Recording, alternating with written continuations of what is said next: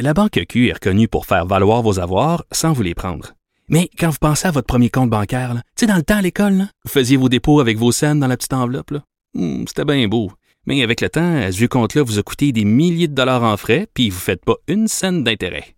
Avec la Banque Q, vous obtenez des intérêts élevés et aucun frais sur vos services bancaires courants.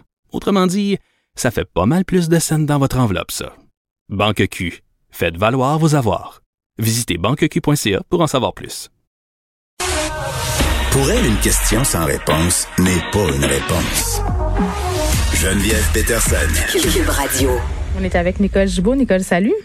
Bonjour Geneviève. Hey, j'entendais euh, parler tantôt euh, le premier ministre Legault par rapport à la frontière ontarienne. Toi, je sais que tu es en Outaouais. Est-ce que c'est Oui. vrai qu'il y a beaucoup d'Ontariens qui viennent faire leurs courses euh, en, en Regarde. Outaouais? Oui. C'est vraiment déplorable. Euh, Il n'y a pas une journée où, je- où il faut que j'aille faire une commission, quelque chose, où on, s'arrache les cheveux. Puis justement hier, là, j'étais avec mon conjoint. C'était plein de taux, là. Canadian Tire, là. plein de taux en ligne, là. Ontario, Ontario, Ontario. On est vraiment, on en a, on ne sait pas pourquoi puis comment.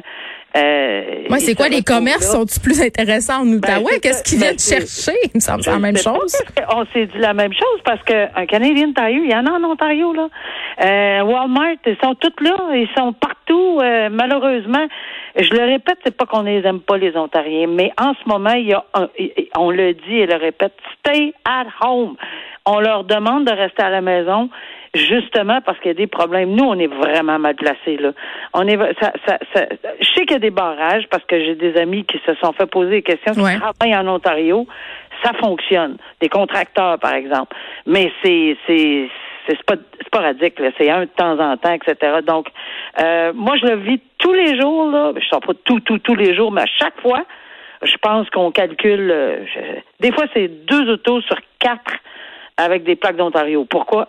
Regarde, est-ce qu'ils demeurent ici? Ils n'ont pas changé leur plaque? Euh, on se pose des questions. euh, vraiment, on est vraiment très désolé de cette Mm. situation-là. Il faut respecter leurs règles à eux, mais s'en viennent ici quand même. Ben, il faudra aussi réfléchir à qu'est-ce qui va se passer cet été. Là. Les gens qui veulent aller en vacances euh, Ouais. euh, dans les provinces maritimes, là, on sait qu'il y a des certaines provinces qui ont bloqué leurs frontières, qui veulent pas trop voir de visites. Ce sera à prendre en considération dans les plans euh, familiaux cet été.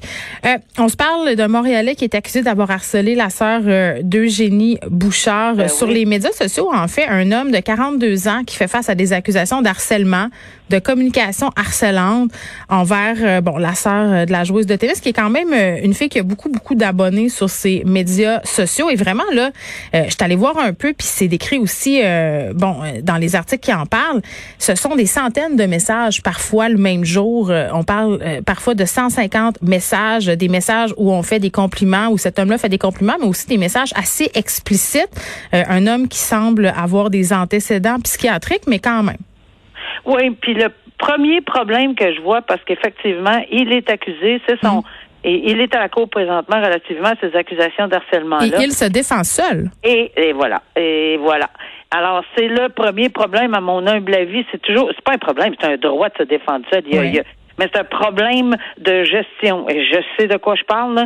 C'est vraiment un problème de gestion. Alors, en espérant, parce que souvent, ils connaissent pas la limite du contre-interrogatoire ou quand, ou oui, Ouais. ou faut toujours les mettre en garde, puis il faut faire très attention parce qu'il faut pas proposer euh, quoi que ce soit. On n'est pas, euh, comme juge, on n'est pas l'avocat de cette personne-là, même si on comprend qu'il est seul.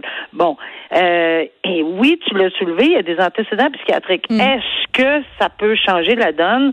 Est-ce que ça a été vérifié, testé? Est-ce que ça lui aurait ouvert une porte? À une défense? On ne le sait pas, on le saura probablement il dit qu'il jamais. veut pas, il dit qu'il veut pas l'invoquer. Puis attends, là, Non, il y a il eu des pas. phrases quand même assez troublantes. Il a dit aux enquêteurs en 2018 qu'il courtisait les filles à sa façon. Il a dit, je me suis essayé avec pas mal de vedettes, j'étais limpide, honnête, dans le but de séduire. Donc lui, dans sa tête, il fait ça euh, Il pour séduire. correct. Oui, puis il dit, il dit qu'il s'est déjà beaucoup trop investi dans cette relation-là. Ça frôle, ça frôle presque l'érotomanie. Tu sais, l'érotomanie, c'est quand une personne s'imagine être en relation avec quelqu'un. Oui, ben c'est exactement ça. Quand on dit je me suis investi dans la relation, C'est ça, ils n'ont pas de relation, là. Il n'y en a pas de relation, là. C'est ce qui c'est après ma barre, faut qu'ils comprennent, puis c'est juste pour ça qu'il fait face. Mm. C'est un petit peu malheureux parce qu'on tourne en rond. Là. Ben, c'est triste. Euh, c'est- c'est c'est triste pour pour pour. Puis elle était vraiment, euh, elle avait peur cette jeune fille là, là et Ouais. avec raison là. Tu sais pas. euh, Mais qui- pris en photo près de son travail. Puis comme elle savait pas à quoi il ressemblait, chaque fois qu'elle voyait des hommes dans la rue, elle se disait c'est-tu lui, c'est-tu lui, c'est tout d'un coup que c'est lui puis qui C'est m'attend. pas de la c'est pas de la paranoïa là, c'est vraiment du ré- elle le savait, elle Ouais. le voyait, elle le réalisait. Donc qui dans son entourage, Dieu merci, elle a quitté le pays maintenant pour elle. Donc elle a euh, évidemment elle, elle est à l'extérieur euh, Mm. du pays pour son travail. Elle a témoigné par vidéoconférence, visioconférence, Mm-hmm. Mais euh, c'est- tout est problématique. Puis on justifie parce que c'est pas c'est pas le but c'était pas de faire mal. Ben oui, mais ça fait mal harceler psychologiquement. Oui. Ça fait mal de- de- dans, dans la tête. Alors, on verra la décision, mais est-ce qu'il va témoigner? On va, ça, je sais qu'on va le mettre en garde, là. On va lui dire que t'es pas, il est pas obligé. Euh, mais souvent, bon, c'est. Mais les gens qui se défendent ça, là, habituellement, ça, ils veulent parler. ils vont- C'est correct aussi. Exactement. Il est dans son droit. On va continuer de suivre ça. Charlotte Bouchard, tu l'as dit, est en dehors du pays. Euh, mais ce- cet homme-là, puis je pense qu'il faut le préciser parce que des communications harcelantes, il y en a beaucoup sur les médias sociaux. On a l'impression toujours qu'on peut rien faire, mais, mais c'est pas vrai. Il y a des recours euh, contre ça fait. et on peut les exercer. Euh, une histoire euh, vraiment euh, horrifiante. Très triste aussi, euh, à mon sens, là, québécoise qui a été arrêtée après avoir euh, aspergé une mère de poivre de Cayenne euh, pour s'enfuir avec son bébé. Finalement, elle, elle- elle disait à cette mère en question que c'était son enfant, puis elle est partie avec. Huit jours, le bébé. Huit jours. Et là, je je je sais pas exactement la date où ça s'est produit là, cette cette ce qui est arrivé, Hmm. mais elle part du Québec, elle s'est retrouvée en Ontario. Oui. Alors, euh, et, et, et, oui, c'est un autre cas évident, à mon humble avis, là, de troubles mentaux, Mais tu te rappelles, j'imagine. on en avait une histoire du genre, euh, Oui, une, une, une absolument. femme qui s'était sauvée avec un poupon, elle elle l'avait enlevé dans un hôpital. Je pense que c'était dans le coin de Trois-Rivières, si je ne Ah oui, m'abuse. j'ai couvert ce dossier-là. C'était spécial. Quand Terrible. le, c'était quand le policier, je vois encore le visage du policier avec le bébé, le poupon dans, la, dans, dans les bras. Vraiment, le policier était émotif comme ça se peut pas. Je m'en souviens très bien. Oui. Ici, elle a le- le bébé là, euh, huit jours, huit jours. Et c'est grâce à la, du- tu sais, les voisins là, parce qu'elle, elle a été aspergée de poivre de Cayenne, donc.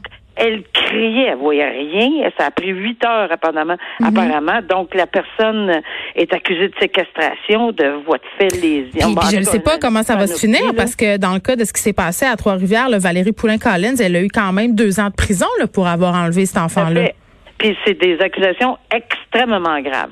Là où il y aura un bémol, je pense, j'ouvre la parenthèse, là, c'est peut-être euh, dans la situation actuelle, il semble qu'elle est complètement euh, déconnectée. là. On ne sait pas si, si elle va l'invoquer ou non, mais c'est sûr qu'il y a quelque chose qui fonctionne pas dans le cerveau. Elle était complètement euh, hors d'elle, disant que c'était son enfant. Euh, bon, jusqu'où ça va aller là Est-ce qu'on va explo- euh, explorer cette euh, c- c- cette euh, avenue-là je- C'est sûr, c'est sûr que le tribunal, en quelque part, il y a quelqu'un qui va soulever l'aptitude, peut-être la non-responsabilité, on verra. Mais moi, ce que je souligne comme courage, c'est les voisins qui sont partis après, Oui. qui ont retrouvé Un le homme et son fils. Oui, un homme et son fils, puis qu'ils l'ont ramené immédiatement, et pas parti parce que ça aurait été un autre, euh, euh, toute une autre histoire si elle avait réussi à partir avec l'enfant.